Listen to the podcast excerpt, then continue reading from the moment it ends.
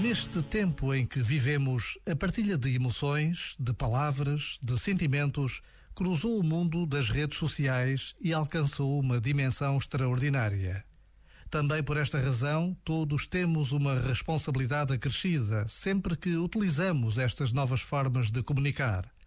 A verdade e a educação são cuidados que temos de ter e de promover. Antigamente era possível apagar e escrever de novo os borrões iam para o lixo. Agora, o que se escreve não se apaga. Por vezes, basta a pausa de um minuto para nos apercebermos dos erros que podemos cometer.